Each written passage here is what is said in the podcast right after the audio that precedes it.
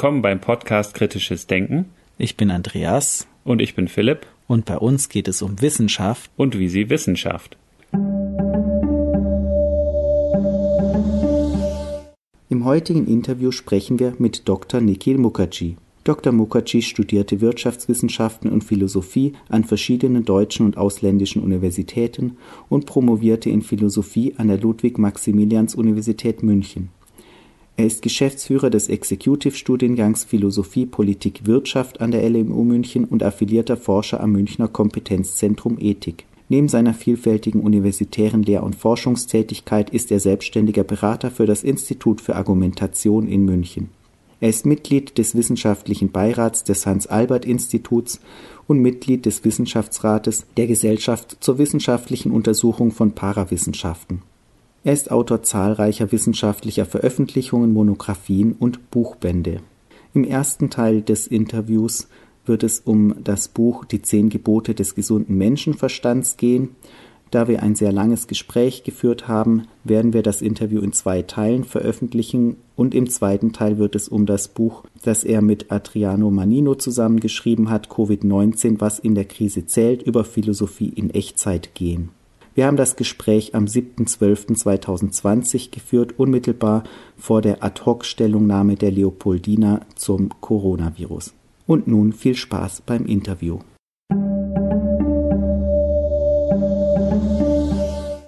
Ja, Nikhil Mukherjee haben wir heute im Gespräch. Vielen Dank, Nikhil, dass du uns Zeit schenkst, um mit uns zu sprechen über zwei deiner Bücher, die du geschrieben hast. Ein Buch, denke ich, könnten sehr viele unserer Hörer schon kennen, die zehn Gebote des gesunden Menschenverstandes. Das hast du vor drei Jahren, glaube ich, veröffentlicht. Und es ist ein Buch, du schreibst die zehn Gebote. Es ist natürlich, da klingelt schon ein bisschen was. Es sind Gebote und es geht um den gesunden Menschenverstand. Vielleicht kannst du mal anfangen, damit zu beschreiben, was der Antrieb war, dieses Buch zu schreiben. Und auch, ob du den Titel ausgesucht hast. Oft ist es ja so, dass die Verlage dann den Titel aussuchen und du denkst dir vielleicht, der passt gar nicht so, aber was hältst du von dem Titel? Ich finde den Titel immer noch sehr gut. Leider gibt es einige, die mir gesagt haben, hättest du mal besser einen anderen Titel genommen. Und zwar aus unterschiedlichen Gründen. Also der eine naheliegende Grund, wenn man so ein bisschen skeptisch denkt, ist natürlich, dass man sagt, ja, die ganzen Spurbler und Pseudowissenschaftler und Esoteriker, die sprechen ja auch immer von gesundem Menschenverstand. Und diese ganzen Appelle sind eigentlich, also gemäß meiner Konzeption, Selbstverletzungen des gesunden Menschenverstandes. Und das ist eine Sache, die könnte man natürlich irgendwie dann angreifen, dass man sagt irgendwie, wir wissen ja, der gesunde Menschenverstand kann eigentlich gar nichts bewirken. Also warum machst du jetzt hier irgendwie eine Verteidigung des gesunden Menschenverstandes? Und dann auch noch zu sagen, das gibt jetzt irgendwie Gebote und dann auch noch genau zehn. Was steckt denn da dahinter? Irgendwie sollte ein intelligenter Mensch nicht selber denken können und sich selbst Gebote geben können. Und ich glaube aber, dass ich das trotzdem ganz gut verteidigen kann. Also vielleicht können wir da auch einen Startpunkt setzen. Der andere Aspekt war einfach, dass es äh, marketingtechnisch, und das kann ich wahrscheinlich als Akademiker weniger beurteilen, schlechter verfängt als mögliche andere Titel. Ne? Ich hätte sowas machen sollen wie irgendwie die zehn schlimmsten Denkfehler aller Zeiten oder sowas, ja.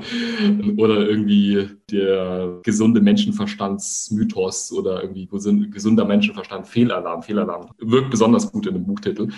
Und äh, naja, also deswegen, es gibt sicherlich einiges zu kritisieren. Stimmt, hätte ich auch ein Titel auswählen können, der irgendwie catchier ist. Aber ich glaube, dass das gut bezeichnet, was ich eigentlich tue. Es gibt ja in der Philosophie, also ich bin ja von meiner Ausbildung her Philosoph und mache mir Gedanken darüber, wie man seine Denkfähigkeit verbessern kann, so im Sinne einer Argumentationstheorie oder an, angewandten Logik oder Konzeption des kritischen Denkens. Und habe mir dementsprechend überlegt, also was, was gibt es denn so eigentlich für Grundsätze? Nee, nicht im Sinne von irgendwie mal schnell so eine aufgeschriebene Regel, sondern Denkgrundgrundsätze, also wo es im Prinzip eigentlich nicht mehr grundlegender geht. Ne? Und dann leitet man sich im Prinzip eigentlich äh, das her von so einem Grundmodell des Denkens. Wir denken ja in Argumenten. Mit einem Argument hast du immer Prämissen dabei, die du also vom lateinischen Prämittere vorausschicken. Ne? Also das sind die Denkvoraussetzungen und daraus leitest du dann einen Schluss ab. Und wenn du dieses Modell schon mal hast, dann sagst irgendwie, okay, was kann denn da schiefgehen? Hast du irgendwie was nicht keine Prämissen oder hast du irgendwie was nicht Schlussfolgerung bleibt offen oder die Schlussfolgerung ist keine Antwort auf deine Fragestellung. Und dann kannst du schon mal so ein Denkmodell spezifizieren Und rauskommt dann, naja, du solltest halt irgendwie wissen, welche Frage äh, du beantwortest. Das, äh, was du als These verteidigst, sollte auch tatsächlich eine Antwort sein auf diese Frage. Und du musst transparent machen, welche Prämissen du voraussetzt und welche Logik in dem Argument zum Tragen kommt.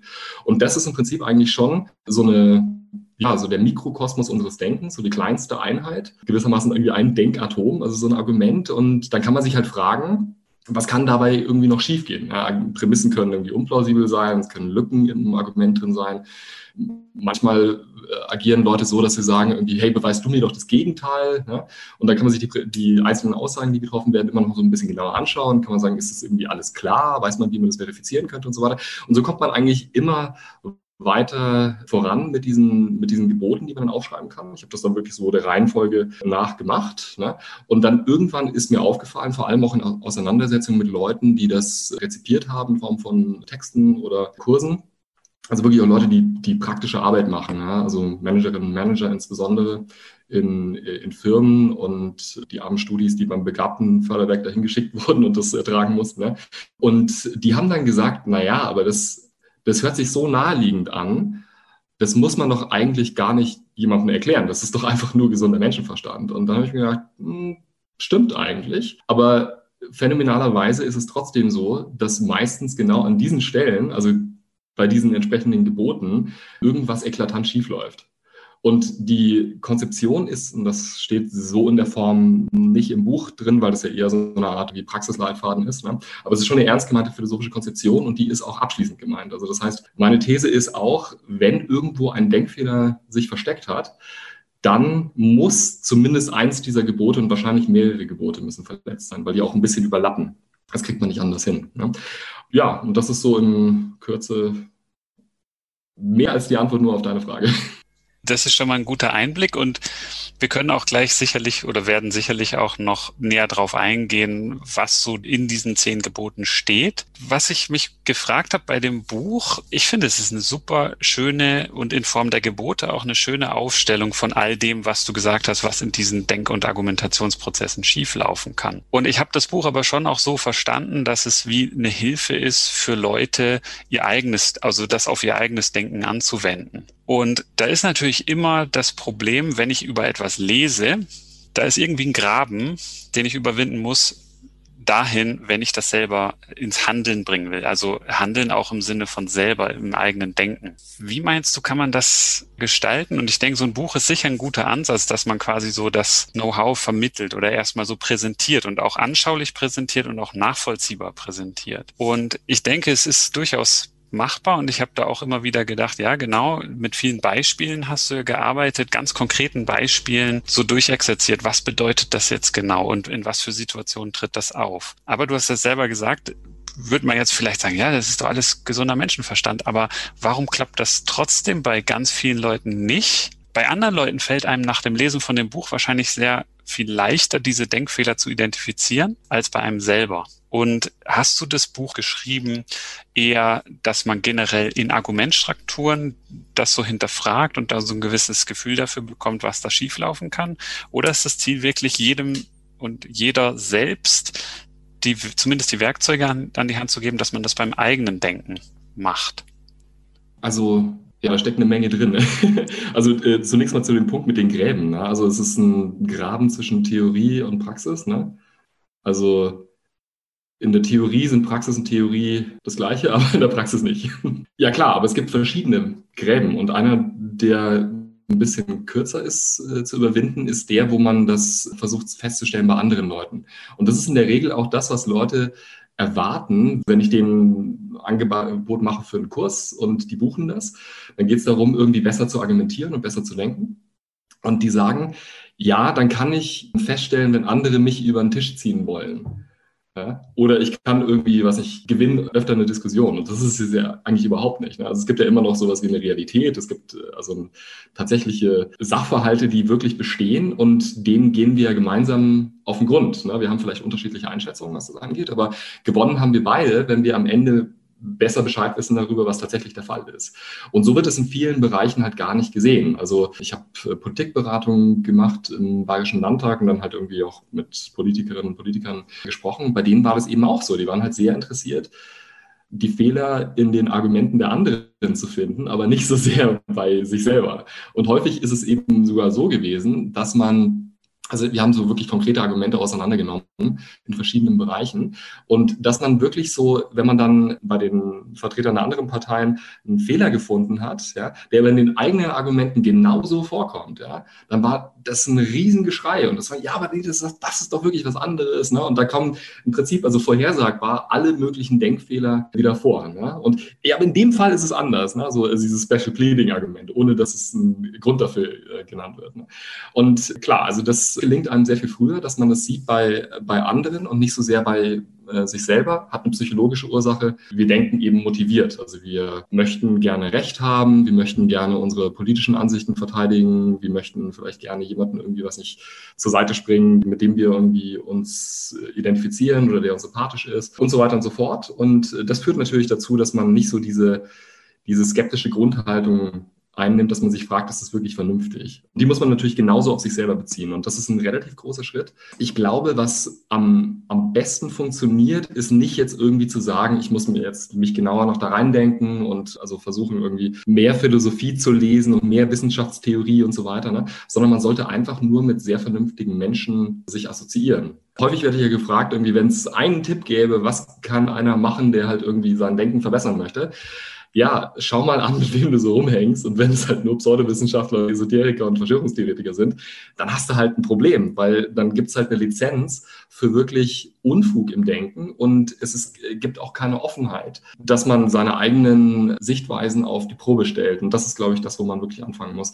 Was ich vielleicht auch noch sagen sollte, ist, es gibt ja so eine grobe Unterscheidung zwischen zwei Arten von Geboten. Also es gibt die ersten neun, das sind eigentlich die logischen Gebote, und dann gibt es das zehnte Gebot. Und das ist eigentlich so eine Art psychologisches Gebot. Oder man könnte sagen, ähm, es gibt so diesen die Sollgebote, so sollte man denken. Und dann sollte man auch noch mit dem zehnten Gebot das abgleichen mit dem Ist-Zustand. Also es gibt viele Studien darüber, wie wir denn tatsächlich denken und welche Denkfehler wir üblicherweise machen. Und wenn ich natürlich relativ viel darüber weiß, welche Fehler andere Leute gemacht haben, verifizierbar in wissenschaftlichen Studien, dann kann ich natürlich auch besser einschätzen, zu welchen Fehlern ich neige. Und die kann ich dann wiederum finden mithilfe der ersten zehn Gebote. Ja?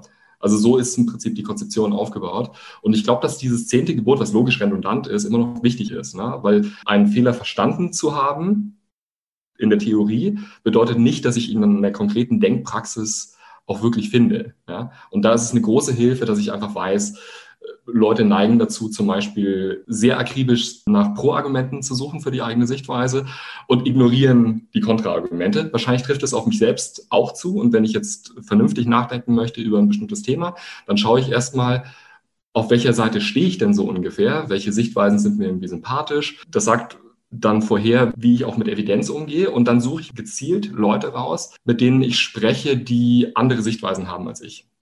Und das Problem, das ich sehe, ist, es hat auch sehr viel mit meiner Position zur, zur Meinungs- und Redefreiheit zu tun. Wir machen das eigentlich bei diesen Freidenkerlager und Skeptikerlager und äh, den Humanisten zu einem sehr, sehr großen Teil nicht. Und deswegen machen wir auch die ganzen Fehler. Und häufig gibt es wirklich so ein Lagerdenken. Also was ganz interessant ist, äh, dass ich mich gleich total unmöglich mache. Ich habe mir von Daniele Ganser so ein Podcast-Gespräch mit einem Gesprächspartner, der macht eigentlich so Edelmetalle, äh, gibt so Beratungen, was man da kaufen muss, Gold, Silber, Kupfer und so weiter. Ne? Also so ein Podcastgespräch angehört. Und ich würde mal sagen, dass ich mit, also insbesondere in der ersten Hälfte, mit praktisch allem völlig d'accord war.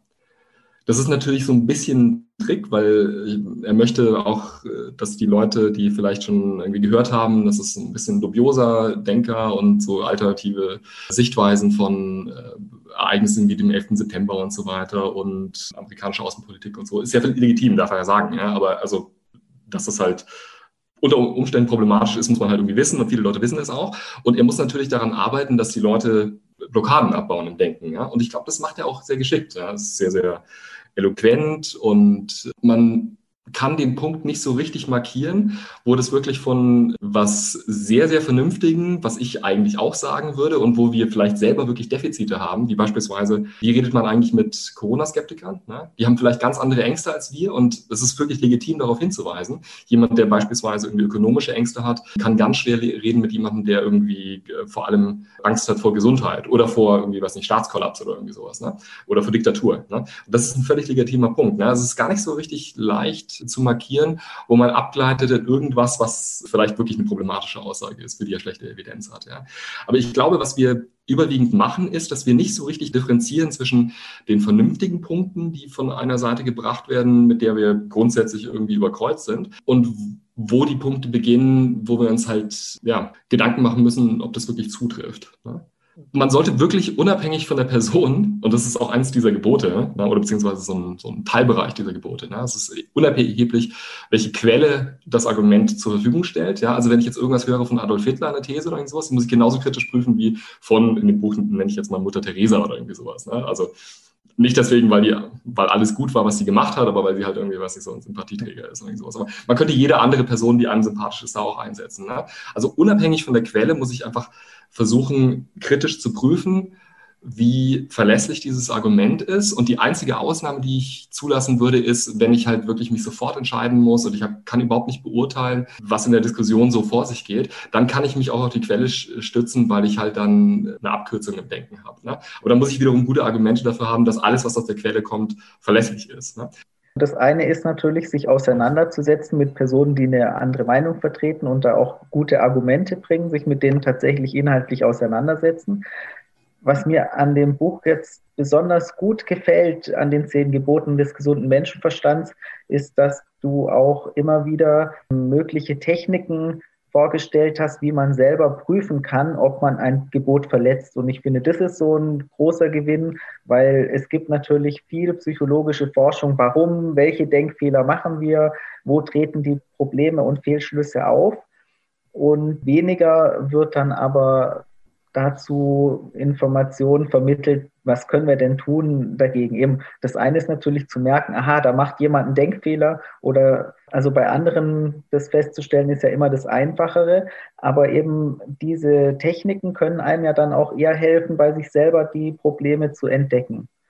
Und ich finde, das ist wirklich sehr umfangreich. Da hast du zu verschiedenen Geboten dann auch immer Beispiele gebracht, wie kann man so eine Technik anwenden.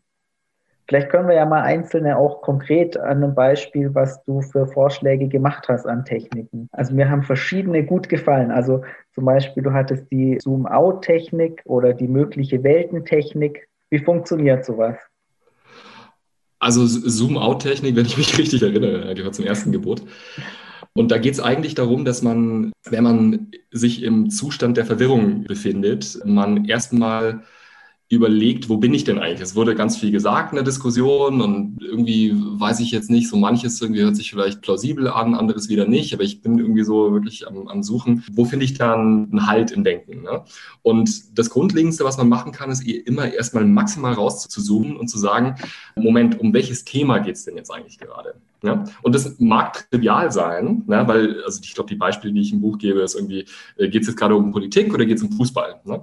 Ist aber eigentlich auch schon ein Tipp, mit dem man relativ weit kommt, ne? weil man beispielsweise bei diesen äh, Diskussionen über Corona-Pandemie häufig dahin kommt, zu sagen, jetzt Moment, worüber streiten wir uns denn eigentlich? Ist es jetzt ist es jetzt eine moralische Frage oder ist es was, was mit irgendwie, was nicht, den politischen Maßnahmen zu tun hat? Irgendwie ist, ob das rechtlich okay ist oder ist es irgendwas, was mit Wirtschaft zu tun hat und so weiter. Ne? Und das sind ganz viele Aspekte, die sich da überlappen und äh, man kann sehr leicht sowas miteinander verwechseln. Ne? Und alleine, wenn ich jetzt jemand anders, mit dem ich äh, spreche, auffordere, ähm, zu qualifizieren, welche Art von These das denn überhaupt ist, also welchen Themenbereich wir diese Diskussion zuordnen können, dann komme ich schon mal sehr, sehr viel weiter und spare mir unter Umständen eine frustrierende Diskussion, wo keiner wirklich weiß, worüber der andere redet, weil ich das Thema gut eingegrenzt habe. Ja. Okay, und dann sagen wir jetzt mal, okay, wir reden über, was nicht, ähm, Corona-Pandemie und äh, zwar über die wirtschaftlichen Auswirkungen. Ja? Dann sagen wir irgendwie Corona, Wirtschaft, das ist einfach mal das Thema. Jetzt müssen wir die Fragestellung noch klären, über die wir genau sprechen. Und da kann man auch wiederum subtile Unterschiede manchmal äh, markieren. Und häufig ist es so, dass man sich streitet, obwohl man eigentlich nur eine andere Fragestellung im Hinterkopf hat. Und in dem Moment, wo man die Fragestellung klar ausspricht, würde man sagen, ja, ach so, ich ich argumentiere eigentlich da für eine Antwort auf eine ganz andere Frage. Ne? Und in dem Moment, wo beiden das aufgefallen ist, vielleicht findet man dann irgendwie ähm, besser zueinander. Ne? Das wäre dann irgendwie so dieses Phänomen eines scheinbaren Widerspruchs, ne? der aber eigentlich keiner ist. Ne? Und dann, wenn ich das gemacht habe, dann genau spreche ich mal aus, was sind denn, was ist denn deine Antwort auf die Frage, was ist denn meine Antwort auf die Frage? Und dann kann jeder anfangen zu begründen. Und so zoome ich erstmal ganz nach außen ja, was ist überhaupt das Thema, um das es geht? Dann zoome ich immer weiter rein, bis ich zu einem Punkt komme, wo ich vielleicht ein bisschen mehr Dankarbeit reinstecken muss. Ja. Und genau. schafft es nicht auch eben vielleicht eine Distanz mehr zu der eigenen Position, dass ich mal von außen betrachte, was machen wir hier eigentlich gerade, was ist das Thema, was passiert hier in der Diskussion eigentlich, dass ich mich auch wie nochmal von außen nochmal anders wahrnehme ja, alleine, wenn man eine argumentative Struktur rauspräpariert, ähm, macht man sich ja die Mühe, auch die Dialektik der Diskussion zu betrachten. Ja, das ist ja auch das, was ich zeige. Also wenn ich mir selber eine Einschätzung erarbeiten muss, dann muss ich ja gucken, dass ich mir die Argumente auf der einen und auf der anderen Seite angucke. Und indem ich mir diese Struktur oder Dialektik klar mache, bin ich gezwungen, überhaupt dahin zu schauen. Ja? Und das, was man aber normalerweise auch bei sehr, sehr gebildeten äh, Mitmenschen beobachtet, ist, dass die nicht wirklich sich die Mühe machen, überhaupt auf die andere Seite zu schauen. Und indem ich jetzt sage, irgendwie, das wäre eigentlich der Fahrplan, so ordnet man sein Denken, werden die Leute wirklich gezwungen, das tatsächlich zu machen. Und das ist was, was, äh, glaube ich, wirklich per se wertvoll ist. Ne? Das ist ja häufig komplett grotesk. Also wenn man sich mit Leuten unterhält, irgendwie beispielsweise über die Frage irgendwie, darf eine Frau ein Kind abtreiben oder irgendwie so. Die liberale Sichtweise ist dann halt, ja, eigener Körper und so, ne? Und die Frau kann das selber entscheiden und die ist auch unmittelbar betroffen, deswegen ist die Entscheidung da wahrscheinlich am besten aufgehoben. Also ich will jetzt nichts gegen diese Position sagen, aber nur darauf hinweisen, wenn man mit Leuten spricht, die diese Einschätzung haben und man fragt die irgendwie, was würde jetzt jemand auf der anderen Seite sagen? Also was wären so die besten drei Argumente für die Position auf der anderen Seite, dann ist entweder halt totales Schweigen oder irgendwie so, man kriegt einen Vorwurf, dass man es überhaupt in den Raum gestellt hat, ne, als ob man über die Frage nicht irgendwie offen nachdenken kann. Könnte ja auch sein, dass wir uns da irren. Ne? Das wäre dann unter Umständen, wenn die auf der anderen Seite recht haben, eine moralische Katastrophe. Das heißt, das muss man wirklich ernst nehmen. Und wenn die Frage beantwortet wird, dann kommt halt irgendwie sowas wie, naja, das sind halt alles Leute, die stecken noch in den 50er Jahren und die hassen Frauen, ja, also vielleicht irgendwie eher so psychologische Erklärungen als tatsächliche Argumente. Und das ist halt nicht gut genug. Ne? Also man muss wirklich, steht schon sehr, sehr gut auf den Punkt gebracht bei John Stuart Mill über die Redefreiheit im zweiten Kapitel von On Liberty. Also man muss in der Lage sein, die andere Seite der Diskussion zu schildern, also das, was dem eigenen Standpunkt widerspricht, sonst hat man eigentlich nichts verstanden. Ja? Also er sagt, äh, he who knows only his side of the case knows little of that. Ja? Also wenn man nur seinen eigenen äh, also Case machen kann, dann hat man eigentlich sogar den nicht verstanden. Ja? Man muss immer auf beide Seiten schauen. Was mir auch so häufig in den Sinn kommt, ist, wenn wir jetzt so um Argumente austauschen und Diskussionen sprechen, dann kann ich mir grundsätzlich auch zwei verschiedene Settings vorstellen. Nämlich einmal, wenn ich wirklich in einer Live-Diskussion bin, da habe ich ja wenig Zeit, mir das alles wirklich vielleicht gründlich zu überlegen. Oder es wird hitzig und dann, ne, dann ist es schwer auch zu sagen, okay, jetzt zoomen wir da mal raus. Dann sagst du, nein, wir zoomen jetzt nicht raus, sondern wir müssen das jetzt klären. So, das ist natürlich schwierig in der Hitze des Gefechts, wenn man so will. Und das war nämlich auch eins der Beispiele, was du geschrieben hast. Ich weiß nicht, ob es explizit eine Technik war, aber auf Papier denken. Und das passt sehr gut zu, zu einem Satz, den du geschrieben hast, der, glaube ich, sehr wahr ist, der aber gar nicht in den zehn Geboten steht, sondern im Schluss, nämlich nimm dir Zeit. Und dann wird es einem selber auch klarer, weil man dann nicht so husch husch über die Argumente und dann so Abkürzungen nimmt, sondern dass man wirklich gezwungen ist, sich ein komplettes Bild der eigenen Position, der eigenen Meinung auch zu bilden. Und da hilft es vielleicht dann schon, wenn man wirklich intuitiv auch ein Gefühl dafür entwickelt hat, was in den zehn Geboten gegeben ist. Wäre jetzt mal eine These, dass in so einem Gespräch am Telefon oder sowas, dass der Menschenverstand schneller unter die Räder kommt. Würdest du das auch so sehen? Klar, wenn du, wenn du wenig Zeit hast, dann äh, bist du eigentlich angewiesen auf die Routinen des schnellen Denkens. Aber, und das ist vielleicht ein Punkt, den ich zu wenig anspreche. Also das steht schon auch mit, äh, mit drin in dem Buch, äh, insbesondere im neunten Kapitel, äh, wo es um Heuristiken geht, dass man sich auch manchmal besser verlassen sollte auf die unmittelbare Reaktion. Es kommt wirklich darauf an, um welche Frage es eigentlich jetzt gerade geht. Ne? Also beispielsweise, man weiß ja, dass erfahrene Pflegekräfte die jetzt irgendwie sich ein Neugeborenes anschauen und es hat irgendwie, was nicht, irgendeine Erkrankung oder irgendwie sowas, ne? Die schauen einmal hin und sehen dann mit einer sehr, sehr hohen äh, Trefferquote, also weit über dem, was man irgendwie statistisch durch Raten erwarten würde. Da haben wir ein Problem. Ne? Oder schauen jemanden ins Gesicht und irgendwie sagen, da könnte jetzt irgendwie, was nicht, der könnte einen Herzinfarkt kriegen oder irgendwie sowas in der nächsten Stunde oder also ich bin, bin kein Experte, was diese, diese Fragen angeht. Ich weiß nur, es gibt eine Literatur, die das äh, erforscht hat. Und die Quintessenz ist, wenn es bestimmte Muster gibt, die man beobachten kann, aber nicht verbalisieren kann, dann ist es häufig so, dass ich durch Mustererkennung einfach bestimmte Dinge wiedererkenne, die dann wiederum assoziiert sind mit bestimmten anderen Dingen. Beispielsweise, ich schaue ins Gesicht sehe da irgendwas. Ich habe so einen unmittelbaren Eindruck und kann einfach vorhersagen mit einer hohen Trefferquote, der Typ wird jetzt einen Herzinfarkt haben. Und das ist bemerkenswert. Ne? Deswegen gibt es auch bei all dem kritischen Denken und so weiter und irgendwie dem Appell, dass man versucht, äh, sich Zeit zu nehmen, Argumente zu äh, überlegen, äh, sein Denken zu strukturieren. Ne? Es gibt trotzdem einen Raum für sowas wie ja, Intuition, Menschenkenntnis. Ja. Also wenn man irgendwie zum Beispiel jetzt sich fragt, ob man mit einer Person eine Geschäftsbeziehung eingehen soll. Und man hat irgendwie so ein schlechtes Gefühl und das hat man irgendwie von vornherein und man kann nicht so richtig einen Finger drauflegen. Da könnte man ja jetzt sagen, okay, also in diesen Geboten steht ja erstmal hier, äh, klär das Thema die Fragestellung und dann hast du irgendwie ein Argument dafür und so und dann fällt dir nicht wirklich ein Argument ein, warum du das eigentlich nicht machen solltest, aber du hast irgendwie dieses negative Bauchgefühl.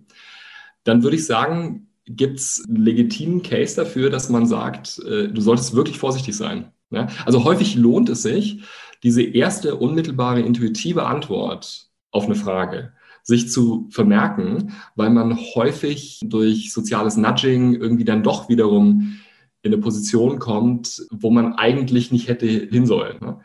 Und vielleicht kann ich mich dann auch gar nicht mehr daran erinnern, was mein unmittelbarer Eindruck war. Ja? Und dann habe ich es mir irgendwie so hinrationalisiert und so weiter. Und das ist, das ist ein großes Problem. Also ähm, die Schwierigkeit bei dem, dem Ganzen ist ja auch, dass man Verstöße gegen die zehn Gebote auch sehr, sehr gut vor sich selbst kaschieren kann. Also insbesondere dann, wenn man intelligent genug ist. Und das ist ja auch also ein bekanntes Phänomen, ne? also die Intelligenzfalle. Und es erscheint so aus der Fahrerperspektive so, als ob man das irgendwie alles rigoros einhält und so, aber eigentlich ist es nicht wirklich so. Also es gibt wirklich äh, mehr Raum für das schnelle Denken, als man vielleicht erwarten würde, wenn man das Buch jetzt einfach mal so einmal durchliest.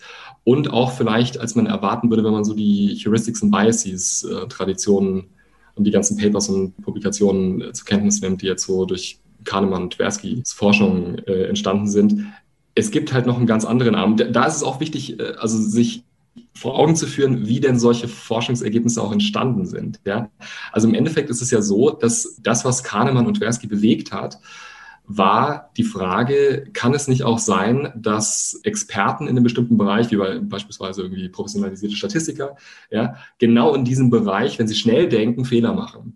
Und dann sucht man eigentlich nur nach Problemen in diesem Bereich, sieht aber nicht, weil man halt dann, danach nicht, such, nicht sucht, wo es denn wirklich auch legitime Anwendungen dafür gäbe. Und da gibt es ja auch ein paar Veröffentlichungen, also beispielsweise mit Gary Klein hat der Kahnemann ein Paper gemacht zur Intuition, so etwa anno 2005. Und das ist ja so eine Kollaboration gewesen, wo jeder versucht hat, irgendwie so seine Sicht der Dinge zu verteidigen. Und die sind wirklich trianguliert dann auf bestimmte Bedingungen, die gegeben sein müssen, also wie die, die ich genannt habe. Ne? Das ist, also es müssen irgendwelche Muster erkennbar sein in der Umgebung, es muss einen kurzen Feedback-Prozess geben. Und dann habe ich eine hohe Chance, alleine durch Intuition auf die richtige Antwort zu kommen. Ne? Wie beispielsweise ein erfahrener Feuerwehrmann, der in einem Haus steht und dann irgendwann einfach schreit, wir müssen jetzt rausgehen, weil er irgendwie das Gefühl hat, da knistert und die Temperatur verändert sich oder sowas, gleich stürzt der Boden ein. Ne? Und das stimmt dann auch. Und also für sowas gibt es wirklich einen Raum, aber es ist jetzt nicht so, dass man sich jetzt immer auf Intuition stützen darf und also hochgradig abstrakte Fragen, die man wirklich wissenschaftlich angehen muss, dann auch genauso ergründen kann. Ja, das ist ja im Prinzip der Fehler, den die Esoteriker machen die dann irgendwie sagen, aber es fühlt sich einfach gut an und irgendwie so dieses, dieser Mythos, dass man zum Beispiel Gesundheitsfragen klärt nach der Maßgabe von, wie geht's mir denn dabei? Ne? Also das kann ja komplett auseinanderklaffen mit den objektiven Tatsachen, die man messen kann durch Blutbild und so weiter. Leute, die einen hohen Blutdruck zum Beispiel haben, ne, was gefährlich sein kann, ja, fühlen sich in der Regel gut. Ne? Das ist viel, viel besser als jemand, der einen zu niedrigen Blutdruck hat. Und das ist halt ganz, ganz schlecht, denen dann zu sagen, hey, achte mal darauf, wie sich das anfühlt für dich. Wenn es sich gut anfühlt, dann ist es gut. Ne? Kommt ja darauf an, wie viel Erfahrung habe ich auch mit einem bestimmten Problem und wie ist der Zeithorizont, in dem ich das lösen muss oder jetzt eine Reaktion auf eine bestimmte Fragestellung, ein Problem erforderlich ist. Du hast aber auch Beispiel noch im Buch, also Heuristiken können ja Abkürzungen im Denken sein, die auch ungünstig sein können. Manchmal braucht es aber auch Heuristiken, zum Beispiel, ich habe zwei vergleichbare Alternativen, was mache ich dann? Dann komme ich eigentlich mit vernünftiger Argumentation irgendwann auch nicht mehr weiter. Du hattest das Beispiel, da ist ein Esel, wir haben zwei Haufen Heu, die sind beide gleich gut und der Esel verhungert, weil er sich nicht entscheiden kann. Und dann wäre jetzt eine gute Heuristik zu sagen, ich nehme jetzt einfach das Erstbeste, was, ja, was ich sehe oder das Erstbeste, was auftaucht, ist gut genug. So hast du es, glaube ich, formuliert.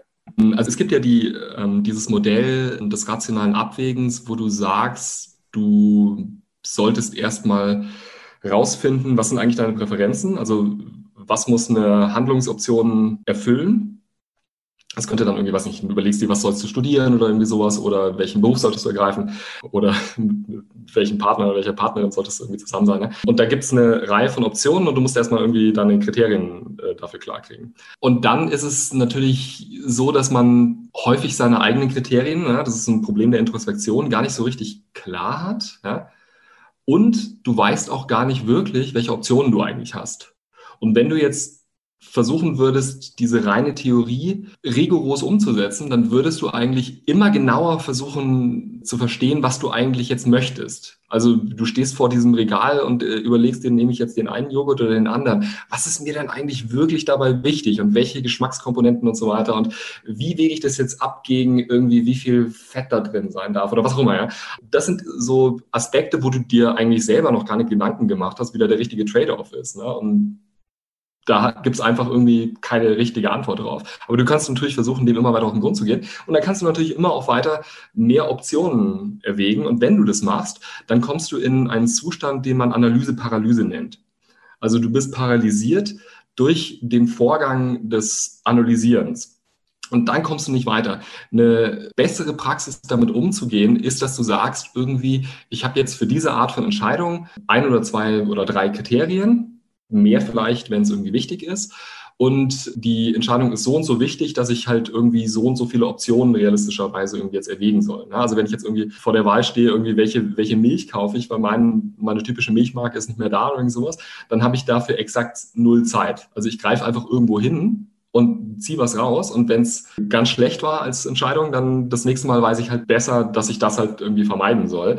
Aber das mache ich deswegen, weil ich weiß, wenn ich eine schlechte Entscheidung getroffen habe, dann kostet mich das praktisch nichts. Ja, dann muss ich halt irgendwie meinen Kaffee ne-, am nächsten Tag schwarz trinken und dann habe ich dieses Problem wieder gelöst, wenn ich das nächste Mal einkaufen gehen kann. Also das ist eben immer wichtig, dass man sich äh, fragt, wie viel steht denn da eigentlich auf dem Spiel? Und Dinge wirklich bis ins kleinste Detail zu zerdenken, macht überhaupt keinen Sinn, wenn es Fragen sind, die einfach nicht wichtig sind. Ne? Und das ist das, was man immer irgendwie berücksichtigen sollte. Je wichtiger die Entscheidung ist, desto mehr sollte ich mich rantasten, zumindest an die reine Lehre und wirklich versuchen, halt viele Optionen äh, zu erwägen und äh, genau rauszufinden, was da wichtig ist. Aber sogar da gibt es dann auch eine realistische Grenze. Ja, also das ist, glaube ich, für jeden interessant zu sehen, wenn man jetzt irgendwie, was nicht, studiert hat und da hat man irgendwie äh, Erfahrung gemacht, wie das ist, über kleinere hunderte Euro-Beträge irgendwie abzuwägen. Und dann kommt man in eine Firma und muss dann gleich über, weiß ich, mehrere Zehntausender Beträge entscheiden. Also wirklich Größenordnungen Unterschied. Und das macht man dann irgendwann relativ routinemäßig. Aber am Anfang war das total schwierig. Und das hat man total zerdacht und so. Naja, aber das ist halt mittlerweile dann halt einfach die Aufgabe, das äh, auch zu machen und das auch routiniert zu machen. wenn man das halt irgendwie immer auch zerdenken würde, dann wäre man extrem unproduktiv. Ne? Und das ist wichtig, dass man, dass man das berücksichtigt, glaube ich. Ne? Also mehr nachdenken bei den Dingen, die wirklich wichtig sind und vielleicht viel, viel weniger nachdenken über Sachen, die einfach völlig egal sind, wenn die schiefgehen. Unser Thema ist kritisches Denken und das ist auch nochmal die Frage, soll man das jetzt überall anwenden? Kann man davon zu viel machen und sowas? Und eigentlich ist schon irgendwie immer so ein, so ein Abwägen auch vorher, macht es jetzt wirklich Sinn, das jetzt wirklich bis ins kleinste Detail zu zergliedern oder sowas. Oder sage ich da jetzt irgendwie so, for all practical purposes, ich nehme jetzt einfach diese Milch. Das scheint mir auch der Fall zu sein. Du hast ja auch geschrieben, das ist auch ein Gebot, den Einfluss der Sprache.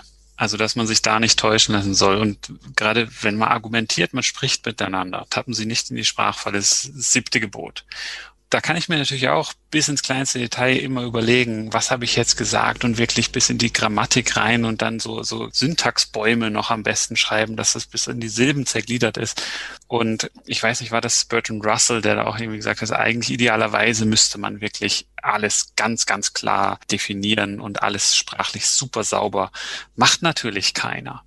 Weil wir reden einfach so, wie wir reden und das, das kommt so aus einem raus. Da wird es natürlich auch mehr helfen, wenn man auf dem Papier denkt. Aber das fand ich auch generell so ein, ein interessantes Gebot, dass man sich wirklich über seine eigene Sprache und nicht nur die der anderen, dass ich das so auseinandernehme mit wenn und dann und dass ich die Argumentstruktur schneller erkenne und dann vielleicht auch erkenne, wo da Fehlschlüsse sind, sondern dass ich mir selber auch mal zuhöre und das das ist ja auch eine interessante Erfahrung das kenne ich jetzt aus der Lehrtätigkeit, wenn man sich selber auf Video aufnimmt und sich das nochmal anschaut, dann klingt das ganz anders. Also nicht nur akustisch, sondern auch, wenn man sich zuhört, was man da redet, dann denke ich, oh, habe ich das gesagt? Also so ein zerfledderter Satz und sowas. Ne? Das ist eine interessante mhm. Erfahrung, eine lehrreiche Erfahrung, sich selber auf Video anzuschauen kann ich nur jedem empfehlen. Und da wird einem selber auch bewusst, wie das die eigene Vorstellung davon, was man gesagt hat, zum Teil auseinanderklafft mit dem, was man wirklich gesagt hat. Und man kann auch nochmal zurückspulen und sagen, habe ich das jetzt wirklich gesagt? Und nochmal dann vielleicht verschriftlichen und so. Ich finde das auch einen sehr interessanten Ansatzpunkt, ohne jetzt die Aufforderung auszusprechen, wirklich alles super sauber auseinandernehmen zu wollen, aber einfach ein bisschen drauf achten, wie man redet, ist, denke ich, auch schon ein, ein Tipp, mit dem man sehr viel bewegen kann, wenn es darum geht, das eigene Denken zu hinterfragen. Gut, ich meine, es gibt natürlich äh, Phänomene, die mehr oder weniger bekannt sind. Also beispielsweise, wenn man sagt, man kann was wäre ein guter Euphemismus? Ein Land, das ein anderes angreift, irgendwie führt einen Präventivkrieg oder irgendwie sowas. Ne? Und die anderen sagen, das ist eine völkerrechtswidrige Intervention. Die beschreiben das gleiche Phänomen, aber mit anderen Worten. Das eine ist, hört sich sehr negativ an, das andere unter Umständen positiv oder zumindest legitim. Das ist, glaube ich, das, was vielen Leuten bekannt ist. Ne? Also, dass man einen Euphemismus wählen kann, um äh, Dinge zu beschreiben, oder einen Dysphemismus oder äh, Kakophemismus, sagt man auch. Ne? Das ist ganz nett, weil klingt scheiße. Aber es gibt auch äh, viel subtilere Phänomene, wie beispielsweise der Fehlschluss der Hypostasierung, wo ich, wenn ich etwas einen Namen gebe, davon ausgehe, dass es dieses etwas dann tatsächlich existiert.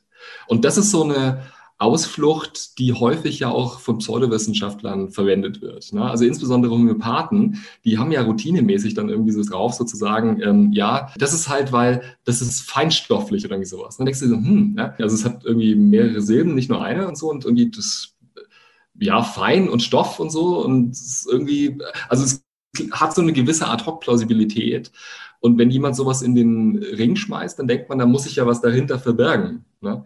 Dass es natürlich völlig aus der Luft gegriffen ist und keiner sowas je nachgewiesen hat als Phänomen. Es steht auf einem ganz anderen Blatt. Ne? Man kommt gar nicht so darauf zu sagen, hey, vielleicht das, wovon du gerade geredet hast, vielleicht ist das sowas wie, eine, wie die Zahnfee oder der Weihnachtsmann, ne? für die wir ja auch Namen haben oder was, ein Einhorn oder sowas und nichts fällt darunter.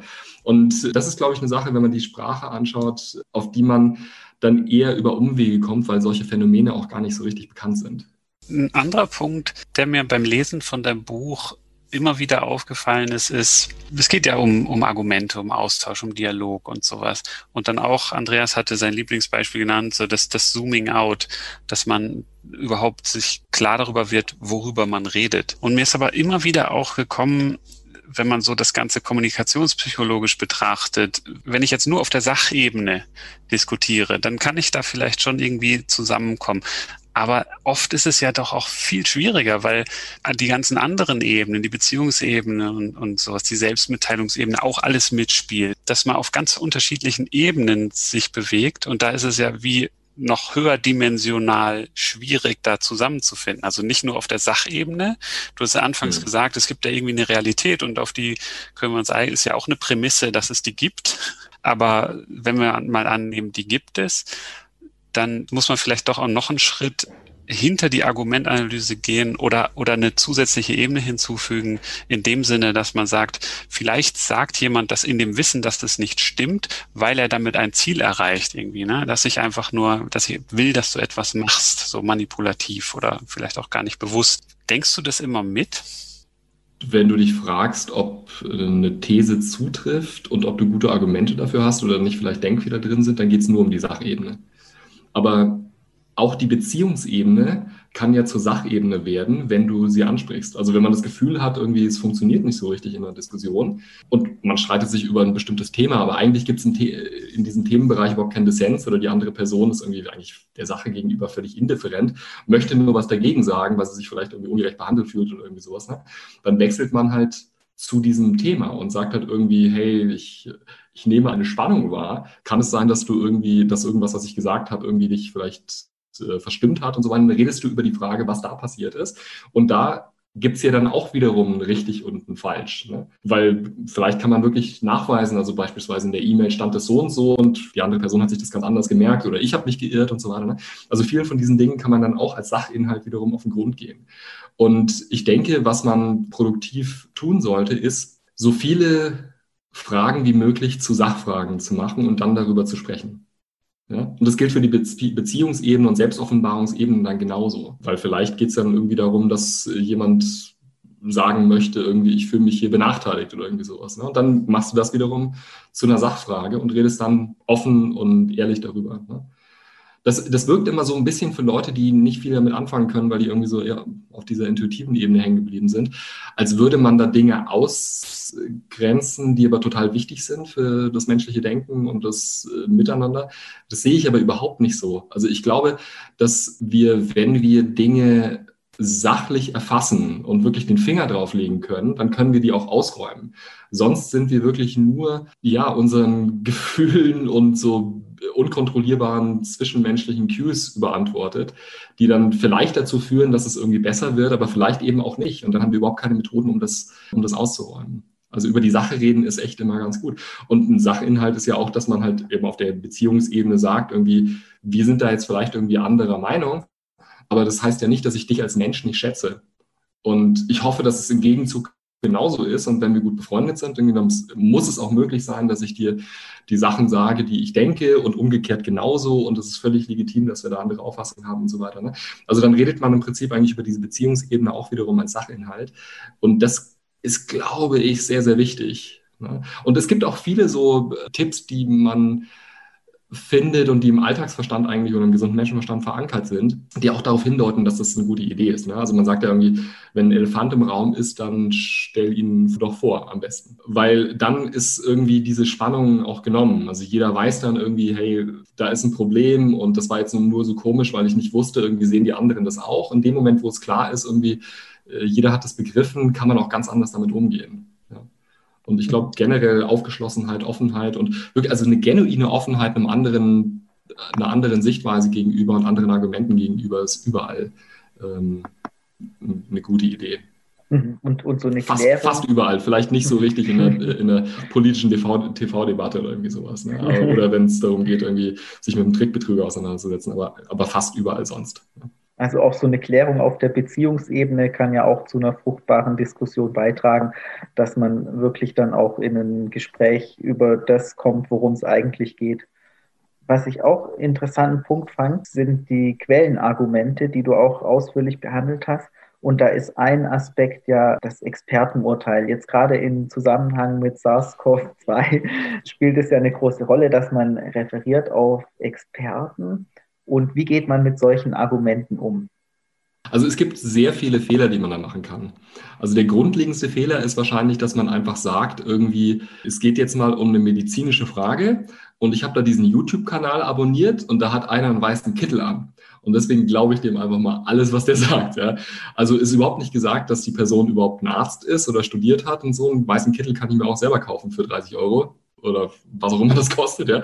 Das scheint auf jeden Fall nicht so eine Barriere zu sein. Und selbst wenn das alles stimmen würde, die Person ist tatsächlich Experte in diesem Bereich, ja, muss es ja nicht so sein, dass die völlig unbefangen ist. Ne? Es gibt ja auch Leute, die beispielsweise halt irgendein Produkt vertreiben und so weiter und sich deswegen halt ziemlich parteiisch dazu verhalten. Oder, das ist nicht der Fall, aber es gibt irgendwie, weiß nicht jetzt wie, also wenn man einige beim Namen nennen möchte, ne? Susheret Bhakti, der diesen, diesen Bestseller geschrieben hat, der hat sich sehr, sehr früh festgelegt und offensichtlich ist er irgendwie politisch, ideologisch irgendwie ziemlich stark befangen. Und das kann natürlich auch extrem stark verzerren. Also der hat sich nicht wirklich wissenschaftlich auseinandergesetzt mit seiner Community. Der ist ja wirklich ein anerkannter Professor gewesen. Aber er hat überhaupt keine Anstalten gemacht, wirklich diese wissenschaftliche Diskussion zu suchen. Und wenn ich das natürlich weiß, schwierig außerhalb der wissenschaftlichen Community. Und viele Leute haben nicht studiert. Und selbst die, die es haben, die haben vielleicht nicht so eine profunde Einführung bekommen in die Usancen des wissenschaftlichen Zusammenarbeitens. Ne? Aber das ist eben wichtig. Ne? Also wenn man das beobachtet, jemand setzt sich überhaupt gar nicht mit der Fachcommunity auseinander, sondern verteidigt da einfach so seine Einschätzung, dann kann ich das auch nicht wirklich ernst nehmen. Ne? Also ich sollte wirklich immer gucken, um das zusammenzufassen, ist die Person überhaupt ein genuiner Experte? Woran mache ich das fest? Hat studiert, hat irgendwie, was nicht, bestimmte Abschlüsse erworben an einer guten äh, Universität, vielleicht wenn man noch ein bisschen weitergeht, dann ja ist Mitglied in bestimmten Wissenschaftscommunities und so weiter, hat vielleicht was veröffentlicht dazu. Ne? Also das macht einen Expertenstatus aus. Wenn der dann nachgewiesen wurde, gibt es da irgendwelche Vorbehalte bezüglich äh, irgendwie Interessen. Ne? Das ist ja auch bei wissenschaftlichen Veröffentlichungen immer wichtig. Also Interessenkonflikte potenzielle müssen immer deklariert werden. Liegt sowas vor? Und dann, also die, die wichtigste Frage wahrscheinlich ist, wie viel Konsens oder Dissens herrscht denn eigentlich vor in der Expertencommunity? Und wurde die denn eigentlich auch global konsultiert. Also wir haben im Prinzip eigentlich für praktisch alle wissenschaftlichen Streitfragen eine globale Community, die das bespricht und auch darüber diskutiert und, und, und Sachfragen verhandelt. Und der Fehler, den wir häufig machen, das ist übrigens ein allgemeines Phänomen, ja? auch, auch bei der Geldanlage. Die Leute, die legen ihr Geld immer nur im deutschen Markt an, kaufen sich irgendwie, weiß nicht, so einen, DAX-Fonds von der Sparkasse oder irgendwie sowas. Ne? Also die haben so einen Home-Bias und den haben wir bei Experten eben auch. Ne? Leute wissen jetzt in- und auswendig, was Herr Streeck und Herr Drosten und so weiter sagen und das hat sich ja relativ früh auch abgezeichnet, dass das irgendwie so eine Frontstellung ist zwischen den Experten in unserem, in unserem Land. Und wenn man sich mal anhört, insbesondere die frühen Podcasts, von Drosten insbesondere, er lag schon mal hier und da daneben und hat dann auch irgendwie so Ebenen miteinander vermischt, die total stark politisch geprägt waren. Also, dass man sagt irgendwie sowas wie, naja, das mit der Schulschließung, das muss man sich wirklich gut überlegen und das können sie halt genau einmal machen, weil dann wird die Bevölkerung das nicht mehr akzeptieren wo steht das? Ja, das ist keine wissenschaftliche Einschätzung. Das ist halt irgendwie sowas wie seine Privatmeinung gewesen. Und äh, Kekulé hat in seinem Podcast ja ähnliche Sachen gesagt, auch in diversen Zeitungsartikeln, das haben wir alles mal ausgewertet. Ähm, Adriano Manino und ich der Co-Autor von einem anderen Buch. Und da kommt dann halt irgendwie raus, ne? also wenn ich mir halt nur die hiesigen Experten anschaue, dann haben die halt irgendwie auch ihre Voreingenommenheiten und ihre Biases. Wenn ich mir die Leute anschaue, auf der ganzen Welt und insbesondere die, die sich am besten auskennen müssen, weil die halt wirklich erste Hand Erfahrungen gemacht haben mit ähnlichen respiratorischen Viren, also schon mit der ersten SARS-Erkrankung, dann haben die ganz andere Sachen gesagt. Ja, also Leute in, äh, in Korea vom, vom CDC oder in Taiwan hatten sehr, sehr schnell ziemlich andere Einschätzungen, wo hier noch sehr stark beschwichtigt wurde. Und das ist ein großer Fehler, den man machen kann beim Umgang mit Expertise, dass ich mir einfach so mehr oder weniger basierend auf wahllosen äh, Gegebenheiten dann meine Experten rauspicke. Weil ich halt gerade in Deutschland bin, höre ich mir halt den äh, Podcast von Kekule oder Drosten an und das ist dann halt irgendwie die abschließende Meinung. Oder wenn ich ein bisschen skeptischer bin, dann von Streeck oder am besten noch irgendwie, weiß nicht, Bakti, weil die sind ja alle irgendwie Professoren. Also so kann man es nicht machen. Also man muss da schon wirklich ein bisschen mehr Due Diligence machen. Und das Interessante ist wirklich, dass auch ein Expertenargument, also wenn ich mich stütze auf die Expertise von einer anderen Person, mich nicht frei macht davon, selber zu denken. Also es gibt einen ganzen Forschungsbereich in der Erkenntnistheorie, äh, den nennt man Sozialepistemologie, der sich damit genau auseinandersetzt. Ja, also mit der Frage, auf welche Experten kann ich mich denn eigentlich stützen? Ist nochmal vielleicht ein Unterschied, das sollte man auch nochmal ganz klar sagen. Es kann sein, dass ich Experte A glaube, aber mich auf Experte B in meinem Handeln stütze. Das ist kein Widerspruch. Weil die Frage, was ich glaube und wie ich handle, da kann es halt einfach dann sein, dass die beiden Fragen dann unterschiedliche Wege gehen. Ne? Das weiß jeder, der zum Beispiel irgendwie eine Brandschutzversicherung für sein Haus abgeschlossen hat. Ich glaube nicht, dass mein Haus abbrennt und ich tue auch einiges dafür, damit das halt irgendwie, ne? ich check dreimal, wenn ich rausgegangen bin, nochmal, ob der Herd außen, aus ist und so weiter. Ne? Ich äh, sage vielleicht jemandem, wenn ich irgendwie länger nicht zu Hause bin, dass er mal da irgendwie nachschaut und so weiter. Ne? Also ich treffe Vorkehrungen und ich gehe auch wirklich davon aus, dass da nichts passieren wird, aber für dieses Rest Restrisiko, ja, für den Zweck gehe ich davon aus, dass es halt abbrennt und dafür schließe ich eine Versicherung ab. Ja. Und genauso muss man es eben mit Experten auch machen. Also die Fragen, die man da diskutieren muss, wie gehe ich eigentlich wirklich mit, mit Expertise um, die sind sehr, sehr diffizil und es ist gar nicht trivial, wie man sich eigentlich als Laie eine fundierte Einschätzung bildet auf Basis von Expertise. Und das Interessante ist auch, dass das viele Expertinnen und Experten in bestimmten Bereichen überhaupt nicht wissen. Ja? Die gehen dann selber davon aus, dass sie sagen irgendwie so, ja, pass mal auf, ich bin ja Experte, du nicht, also, du musst mir alles glauben. Und so, so funktioniert es überhaupt nicht. Und ich glaube auch, was, die, was unsere Covid-Aufklärung äh, und Politikberatung gezeigt hat, ist, dass wir, weil wir aufgeklärt sind in ähm, Sozialepistemologie und die kritischen Fragen kennen in der Auseinandersetzung mit Expertise, besser und richtiger lagen und früher richtig lagen als die deutschen Experten die jetzt also überall rumgereicht werden. Ne? Also wir haben früher gewarnt und hatten früher die risikoethisch adäquate Einschätzung, würde ich äh, immer noch behaupten, als ja im Prinzip eigentlich alles und jeder, der da in der Diskussion sich jetzt im Moment einmischt. Wir hoffen, das Interview hat euch gefallen. Im zweiten Teil des Interviews wird es dann um das Buch Covid-19, was in der Krise zählt, über Philosophie in Echtzeit gehen, das Nikhil Mukherjee zusammen mit Adriano Manino geschrieben hat. Vielen Dank fürs Zuhören. Wenn euch die Episode gefallen hat, dann empfehlt uns gerne weiter und gebt uns eine 5-Sterne-Bewertung auf dem Podcast-Portal eurer Wahl. Folgt uns auf Twitter, liked uns auf Facebook. Wir freuen uns über Kommentare und Feedback von euch. Und Möglichkeiten, den Podcast zu unterstützen, findet ihr auf der Website.